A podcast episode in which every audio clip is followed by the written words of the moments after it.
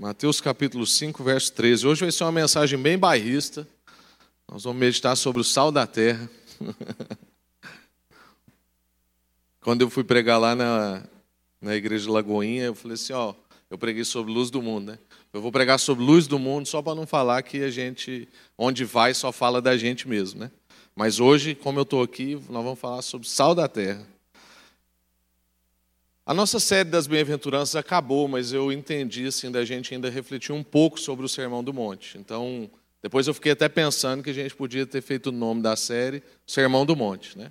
Mas a gente quis falar sobre as bem-aventuranças. Agora nós vamos falar um pouquinho sobre o Sermão do Monte sem precisar fazer uma nova arte e tal, né? Ah, então, hoje nós vamos falar sobre Sal da Terra, quarta que vem sobre Luz do Mundo e depois, ah, se Deus for continuar falando isso com a gente, a gente vai continuar aprofundando o Sermão do Monte, né? mas já tem aí uma, uma nova série em vista, depois a gente vai compartilhando com vocês. Mateus capítulo 5, verso 13, diz: Vocês são o sal da terra. Mas se o sal perder o seu sabor, como restaurá-lo? Não servirá para nada, exceto para ser jogado fora e pisado pelos homens. Vou ler de novo. Vocês são o sal da terra. Mas se o sal perder o seu sabor, como restaurá-lo? Não servirá para nada, exceto para ser jogado fora e pisado pelos homens. Vamos orar? Senhor, nós estamos diante da Sua palavra e clamamos, ó Deus, pela Sua graça que nos educa a viver. Pedimos mesmo, ó Deus, a revelação que vem do alto, o auxílio do Espírito Santo para que a mensagem comunicada encontre o nosso coração e cause, ó Deus, as transformações necessárias. Vem, Espírito Santo de Deus, e fala conosco nessa noite, transforma-nos e leva-nos, ó Deus, para casa, para a nossa cidade, para os nossos trabalhos, ó Deus, pessoas melhores, cristãos maiores. Faz isso conosco. Nós queremos, ó Deus, ser tempero nessa cidade, nessa nação, em nome de Jesus. Amém. Graças a Deus. Irmãos, aqui nós estamos na sequência das bem-aventuranças, então Jesus está aqui usando uma metáfora, que é o sal, e nessa metáfora ele quer continuar o seu raciocínio de uma vida abençoada, de uma vida feliz, de uma vida bem-aventurada. Então ele agora vai usar duas imagens, que é o sal e a luz, para trazer à luz dessas metáforas como que a gente, com toda essa característica de gente feliz, agora entra numa sociedade e impacta essa sociedade. E a primeira metáfora que ele está usando é a metáfora do sal. E Jesus sempre usa de imagens como uma maneira pedagógica de ensinar a gente e ampliar a nossa capacidade de compreensão. Jesus é fantástico nisso. Ele sempre nos batiza com nomes e nomes que têm imagens.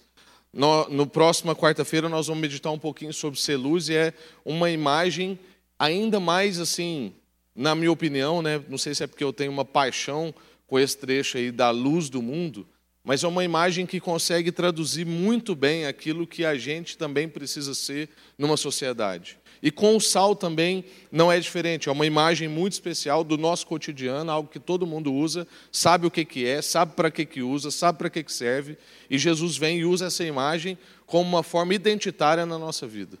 Então é como se Jesus estivesse falando assim: ó, o dia que você tiver crise de identidade, lembra dos nomes que eu te batizei. Eu te batizei com o nome de sal, eu te batizei com o nome de luz, eu te batizei com o nome de alegria, então, Deus vai dando para nós vários nomes ao longo da nossa caminhada. Bem-aventurado é outro nome, que é uma pessoa feliz. E Jesus vai usando dessas metáforas. Então, é uma imagem que tem que ser percebida à luz do que Deus já tinha compartilhado. Por quê? Porque senão a gente corre um outro risco, que é pega a imagem, em Deus a imagem, e aí a gente deixa de falar sobre o que Jesus estava falando e só fala da imagem.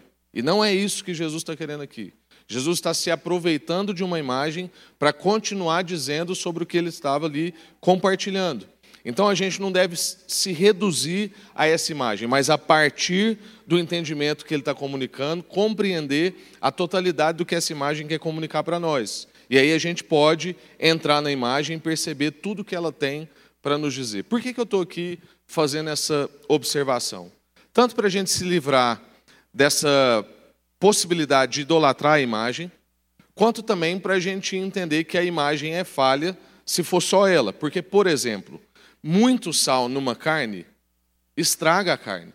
Então aquilo ali vai, ela vai temperar, mas temperar em excesso. Na verdade, vai destemperar. Se eu colocar sal demais, então aquilo fica intragável. Eu posso trazer um destempero ao invés de um tempero.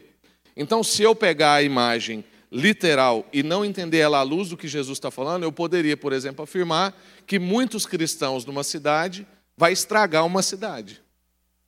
Eu poderia dizer que quanto maior a concentração de cristãos ficar aqui na 90, no setor sul, então eu vou tornar o setor sul intragável.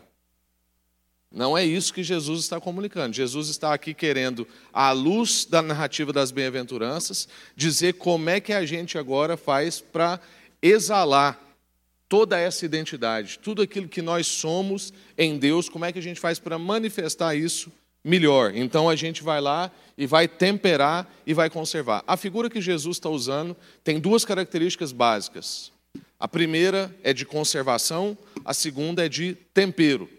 Então o sal, desde aquela época até hoje, naquela época não tinha geladeira como a gente tem hoje, então ainda era mais do que hoje, era muito usado para conservação das coisas, principalmente conservação de alimentos. Mas por outro lado também ela tempera, ela realça sabor, o sal traz o melhor que uma composição tem, como por exemplo uma carne. Então você pode ter uma picanha excelente, primeira linha, aquela que a gente tem aqui, mas que vai para o exterior, sabe qual que é, né? Que você depois vai lá na Argentina ou em outro lugar e paga caro pela carne que sai daqui. Tudo bem, essa carne sem nada de sal é uma carne borrachuda e que não tem sabor de quase nada.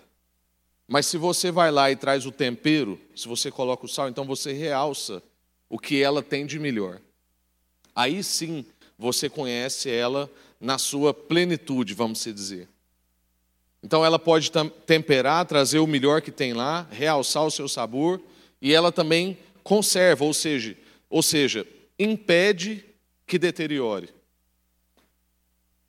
Vamos avançar então no que, que significa a gente ser sal numa sociedade. O sal funciona, então, por ser diferente na sua composição do que a outra coisa que ele vai estar. Então, se você pôr sal com sal, não resolve. Mas se você pôr sal, que é um tipo de composição, em outra coisa, como por exemplo carne, então você tem o melhor que aquilo de tempero está trazendo. O sal só funciona na outra coisa justamente por ser distinto e diferente. E o que, que isso ensina para nós? Quero trabalhar com vocês aqui três coisas que eu entendo que esse sal ensina para nós. Primeiro, que a gente vai ser presença fiel numa sociedade. Segundo, que a gente tem que dialogar com a cultura. E terceiro, que apesar de dialogar com a cultura, a gente não pode ser engolidos pela cultura. Esse é um grande desafio do cristão, porque a gente vive num tempo em que você pode viver entre dois mitos. O primeiro é o mito de que você vive numa sociedade cristã. Tem muita gente que acha que a sociedade ocidental é uma sociedade cristã. Não é. O outro mito, que é mais forte do que esse, é que você vive numa sociedade neutra e que existe uma cultura neutra. Certa vez eu compartilhei aqui e dei um exemplo. Se você muda para um país, por exemplo, de confissão muçulmana, e aí só tem escolas com esse tipo de confissão, confissão. E o seu filho vai estudar nessa escola, uma escola islâmica. Qual é o seu comportamento quando o seu filho volta da escola, quando ele vai para a escola e quando ele volta da escola todo dia? Você vai seguir a sua vida como se você tivesse uma cultura neutra, porque ele só foi para a escola. Ele está aprendendo matemática, ele está aprendendo biologia, ele está estudando coisas neutras. Ou todo dia antes dele sair de casa, você vai pregar para ele, a hora que ele voltar, você vai perguntar para ele o que, que ele ouviu e desconstruir o que, que ele ouviu.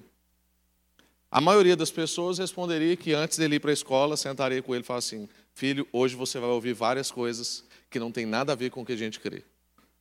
Você fica firme, você não precisa questionar demais, mas você não engula tudo que vão te dar. Quando ele chegasse em casa, ia perguntar: Filhão, o que, que você ouviu hoje? E aí o menino ia falar e a gente ia trabalhar em cima do que ele ouviu. Bom, por que, que a gente não faz isso em Goiânia? Porque na nossa cabeça a escola tem uma cultura neutra. Na verdade, na nossa cabeça a gente vive numa cultura neutra. E esses são os dois mitos que nós temos. A parte mais otimista acha que a gente vive numa cultura cristã. A parte mais, vamos dizer, ingênua, que é a gente quase tudo, acha que vive numa cultura neutra. Só que na escola tem toda uma ideologia sendo trabalhada. E aqui eu não estou querendo causar terrorismo na cabeça do povo e nem falar de coisas que estão mais na minha mão direita ou na minha mão esquerda. Né? Eu estou aqui dizendo sobre pacotes de crenças que vão sendo colocados na vida dos nossos filhos, e mesmo quando as tensões da minha mão direita com a minha mão esquerda não eram tão tensas assim, as coisas já eram assim. Só que hoje está aí mais explícito na rede social, pessoas se matando por isso e tal, mas sempre foi assim. Então a gente precisa entender que Deus nos colocou numa sociedade para sermos uma presença fiel. A gente já compartilhou aqui também sobre um texto muito importante que está lá em Jeremias, ah, quando Deus está enviando através de Jeremias uma carta aos exilados na Babilônia. E o que, que diz nessa carta? Deus está dizendo: Construam casas e habitem nelas. Casem-se e tenham filhos. Deem seus filhos em casamento e orem pela prosperidade da cidade, pois a prosperidade da cidade depende, aliás, a sua prosperidade depende da prosperidade da cidade. É isso que Jeremias está falando. O que, que Deus está dizendo através da boca de Jeremias? Vocês não estão na terra de vocês. Essa não é a terra prometida. Vocês vivem em tempos babilônicos. Aquele povo vivia literalmente numa terra de Babilônia. Nós também vivemos numa cultura babilônica, ainda que estejamos fora da Babilônia terrena. Mas nós vivemos numa cultura de Babilônia. Qual é o recado de Deus para nós? Construa casa e habitem nelas, ou seja, estabeleça residência, se envolva com a realidade da cidade, marque-se num território, escolha um bairro, fixe ali. Casem-se e tenham filhos, ou seja, estabeleça família, viva onde você estiver.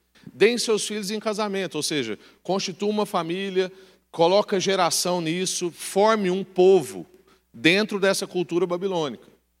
Um povo que vai estar misturado. E trabalhe. Ore, ore pela prosperidade da cidade, para que todo mundo fique bem, porque a sua prosperidade depende da de todo mundo. Irmãos, a gente tem uma tendência como cristãos que é: eu recebi a fé assim, para depois. Então eu fui evangelizado para ir para o céu. E eu não faço a mínima ideia do que eu faço aqui na terra. Na verdade, eu vivo aqui entendendo que eu estou fora de lugar, que eu sou de outro mundo e que todo mundo que está aqui não tem nada a ver comigo. E eu também não tenho que cuidar da criação, não. Pensar em reaproveitamento de água, sustentabilidade, replantio, nada, não preciso pensar em nada disso. Possivelmente tinha um crente lá na Vale do Rio Doce que achou que não precisava preocupar demais com aquela barragem, porque isso aí é coisa do mundo. Eu estou preocupado com as coisas do céu. E aí vai no culto, faz campanha, tem todo um vocabulário religioso, mas a barragem não tem nada a ver com ele, porque isso é coisa do mundo, da terra. Então a gente pode, com isso, ter uma visão escapista da realidade, uma visão extramundana. Mas o que Deus está chamando a gente, quando Ele diz isso lá em Jeremias, e quando Ele está dizendo para a gente ser sal da terra, é para a gente ser uma presença intramundana. Não quer dizer que nós vamos ter a mesma cultura do mundo, mas nós estamos dentro da cultura do mundo. E podemos viver uma cultura paralela, mas dentro dessa cultura. E a gente não pode ser ingênuo de achar que a cultura não existe. Então, o primeiro chamado para nós, como sal da terra, é sermos uma presença fiel. O que, que quer dizer isso? Que o cristão conserva a sociedade mais pura. A presença do cristão num lugar conserva aquele lugar mais puro. Ele é fiel na sua identidade, dita por Jesus nas bem-aventuranças. É justamente porque ele se mantém humilde de espírito, é misericordioso, é manso, é pacificador e etc., é que ele conserva a sociedade pura. Então você pensa um ambiente que só tem gente inescrupulosa, gente querendo engolir gente, gente canibal, gente querendo comer gente, tomar o lugar do outro, competitiva. Tem alguém ali que sabe perdoar, que é misericordioso, que é humilde. O que, que essa pessoa causa nesse ambiente? Ele vai conservando um mínimo de pureza naquele lugar. Aquele lugar não entra em caos total por causa da presença dessa pessoa ou de uma determinada comunidade. Justamente porque ele é fiel à sua identidade de bem-aventurado, é que ele consegue ir mantendo a sociedade mais pura. Se o cristão então vive de acordo com as palavras de Jesus nas bem-aventuranças, não tem como ele não exercer uma boa influência na sociedade. Não tem como um cristão que vive segundo uma pessoa bem-aventurada não exercer uma boa influência onde ele estiver. Um cristão não tem necessidade de poder, de aparição. Assim como o sal, ele vai lá, tempera, realça, traz significado mas sem precisar estar em evidência. Esse é o grande diferencial dos cristãos. É por isso que muita gente na sociedade, irmãos, usufruem do caráter cristão sem saber que é caráter cristão. O pastor Timothy Keller foi convidado para falar numa conferência da ONU, lá na Inglaterra, e a, a, o tema que deram para ele é, a, qual, é mais ou menos assim, qual é a relevância do cristianismo para a sociedade do século 21? Qual a importância de um cristão na sociedade do século 21? E ele foi discorrendo algumas coisas e ele, achei ele muito ousado, porque mais ou menos na metade do raciocínio dele, ele falou assim: Olha, tendo dito tudo isso, é muito indelicado eu ter um tema desse para pregar. Porque, na verdade, o que, muito do que a gente usufrui aqui em termos de dignidade humana, respeito às outras pessoas, a cuidado mútuo, tudo isso é herança cristã. E aí, um dos exemplos que ele dá, por exemplo, é que a primeira pessoa na sociedade que desenvolveu um raciocínio sobre escravidão não sendo algo normal foi um irmão no ano 340, mais ou menos. Então, 300 anos depois de Cristo, uma pessoa foi lá e estruturou um raciocínio. É claro que para nós, a gente já consegue ver nuances disso em Jesus e no apóstolo Paulo. Mas aí foi alguém lá, que agora eu me esqueci o nome, e pragmatizou isso, escreveu sobre isso e compartilhou sobre isso. E as pessoas começaram então um burburinho sobre escravidão. Sem encontrar a vida do William Wilberforce, que aí depois, vários séculos depois, trouxe isso oficialmente, bem mais recente. E aí teve a liberdade de todos os escravos. As pessoas usufruem do que a gente vai temperando, mesmo sem perceber que é a gente que está temperando. Essa é a vida de um cristão. Ele vai lá, tempera, realça, traz significado, mas ele não precisa estar em evidência. O cristão é um tipo de pessoa diferente na sociedade. As suas afeições são convertidas. Ele tem a capacidade de não desejar tudo para si, mas de pensar nos outros. Ele não está tentando autossatisfazer. Ele não está tentando se preservar. Mas, na verdade, ele está tentando se sacrificar ele está tentando viabilizar outras pessoas. Ele tem condições para o perdão, para a misericórdia. Alguém que não encontrou com Jesus, irmãos, alguém que não tem o Espírito Santo, não tem condições para perdão, para misericórdia, para ser um construtor de paz, como a gente viu aqui algumas semanas atrás. O cristão tem condições para perdão e para misericórdia.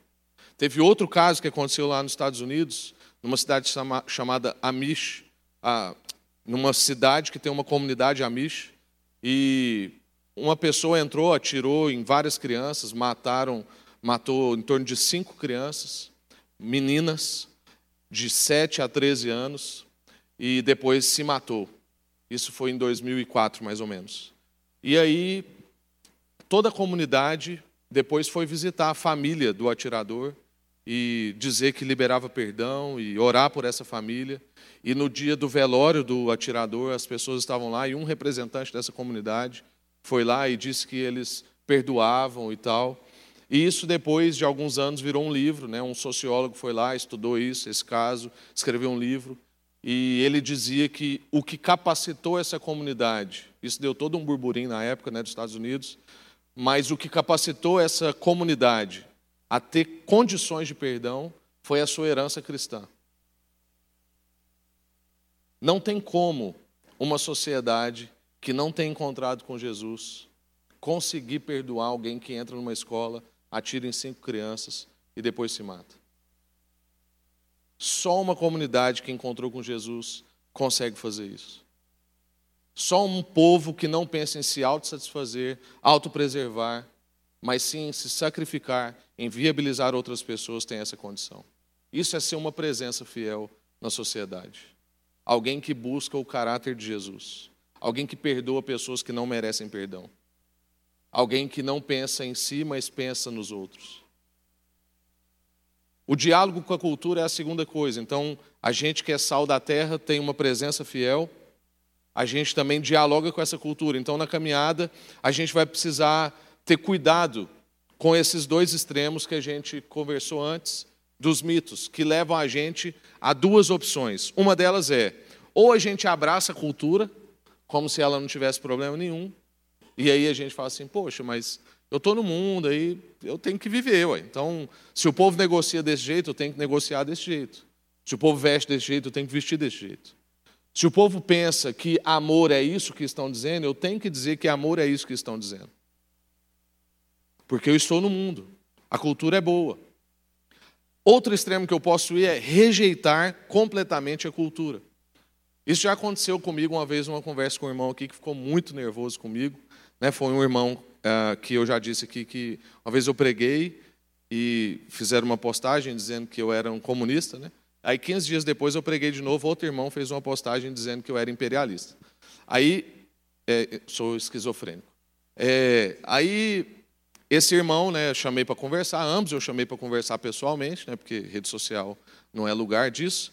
E aí, esse irmão né, do imperialismo aí, ah, eu fiz um comentário, né, porque ele, aí ele estava criticando a cultura e que a gente tem que ser, né, assim, rejeitar a cultura, nada da cultura é bom.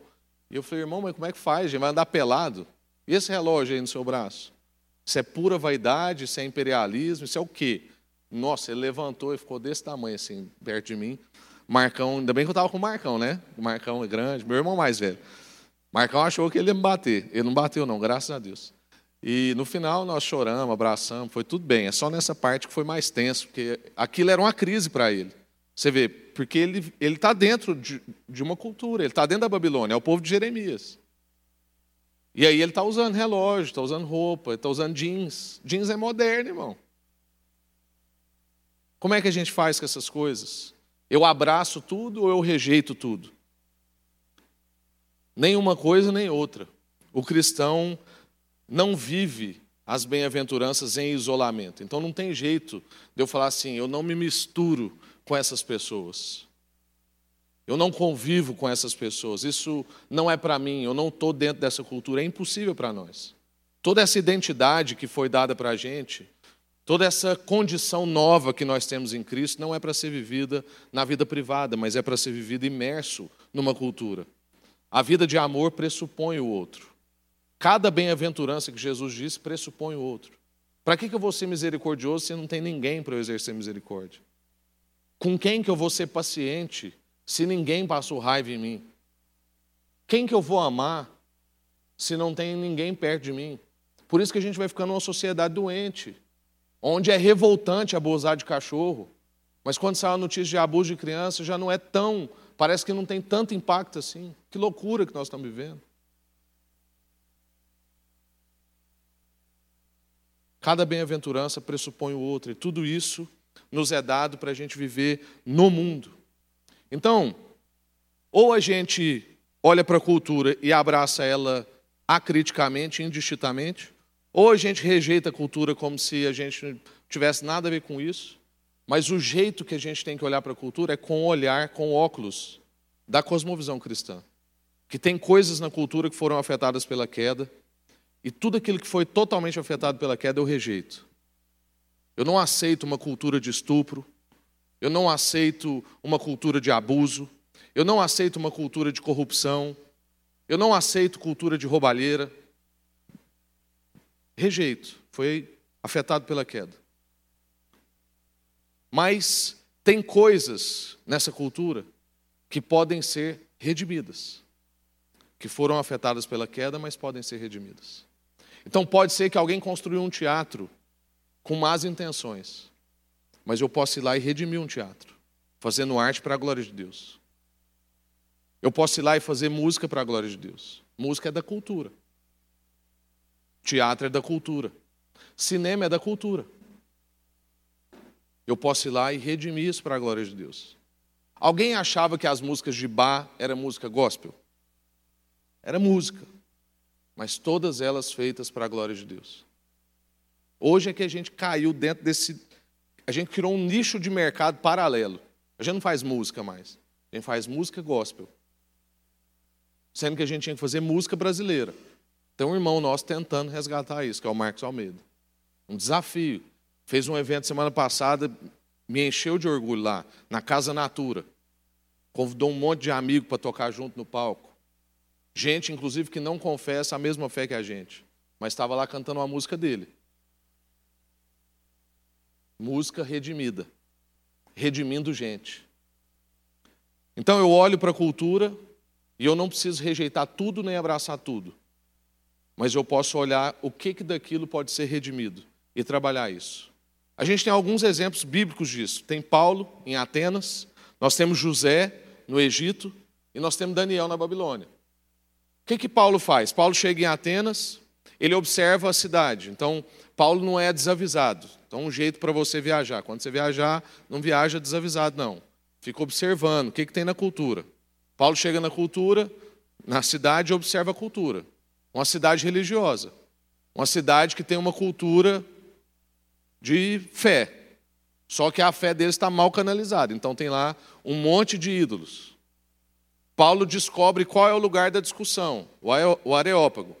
Então Paulo vai lá e começa uma conversa. Em que linguagem? Linguagem da época, linguagem dos filósofos. Então ele está num ambiente, se adequa àquela cultura, fala dentro da cultura sobre o que ele crê.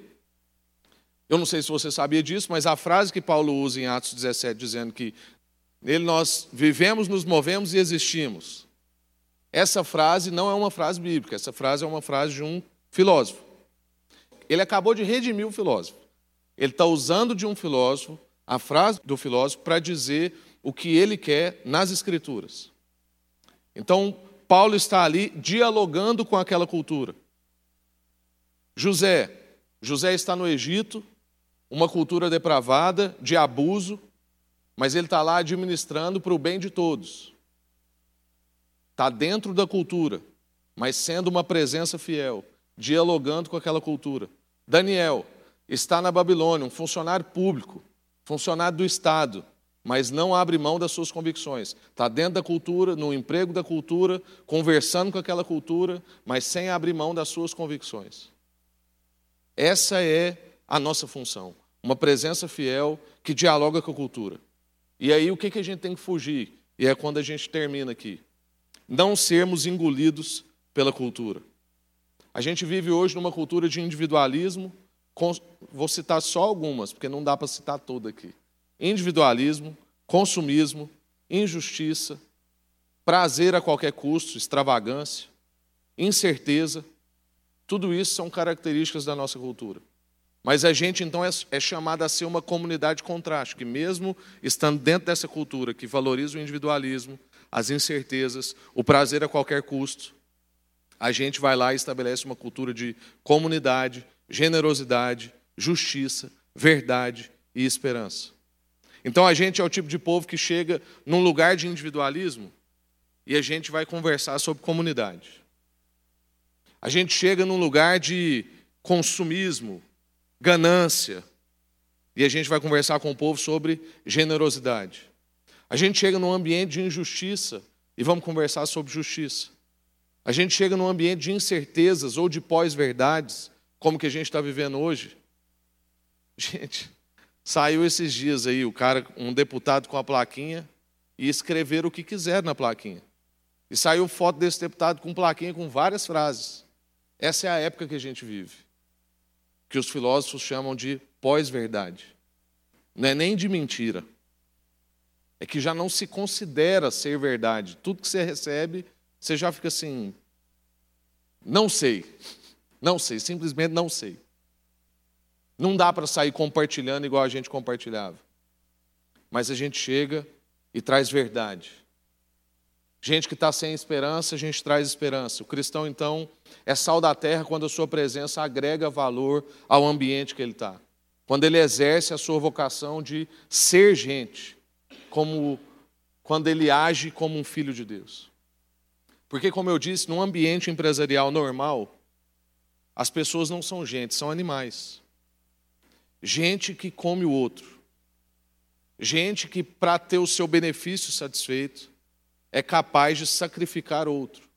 Gente que não pensa no outro, mas só pensa em si. Isso é um animal. A nossa vocação é a vocação para ser gente. Gente como filho de Deus é gente. Então, o cristão vive certo de que o reino de Deus já chegou. Eu já disse isso aqui algumas vezes, mas a frase que mais me impactou no meu tempo lá em Recife com os irmãos não foi uma frase de uma pessoa, foi uma frase das Escrituras. Mateus 12, 28. Jesus diz: Se eu curo enfermos e expulso demônios pelo poder do Espírito, então o reino de Deus já chegou. Não é que ele vai chegar. Não é que nós estamos construindo o reino de Deus. Nós, no máximo, estamos sinalizando o reino de Deus. Mas o reino de Deus já chegou. A gente vive entendendo que é um povo de outra lógica, de outra cultura, de outro reino. Nós somos um povo distinto. Então você está dentro da cultura, mas vive de maneira distinta. Se um cristão é engolido pela cultura da época, então ele não tempera e nem conserva. Se ele não entende que é de outra cultura, de outra composição, então ele não influencia e ele não consegue trazer sabor. Embora o sal não possa em si perder o sabor, ele pode ser adulterado. E é aqui que a gente tem que tomar cuidado para a gente orar. Embora o sal não possa perder a sua essência, o seu sabor em si, ele pode ser adulterado. Se você mistura sal com areia, por exemplo, ele deixa de ser um conservador de carne. Ele deixa de ser um temperador de carne. E por isso que Jesus diz que agora ele pode ser descartado, porque ele é inútil. Se você mistura, se você tira a santidade do sal, se você tira a sua pureza então ele pode ser lançado e pisado pelos homens. Por isso que a gente tem que se manter um povo distinto. Então os cristãos só vão permanecer como um benefício para a sociedade se eles se permanecerem distintos, se eles não se tornarem como a sociedade, se autoafirmando e se autorrealizando e se auto tanta coisa que tem por aí, autoajudando, entre outros autos. Mas o nosso chamado é para autossacrifício, autodoação, como a gente viu o nosso Senhor Jesus fazer. Amém? Graças a Deus.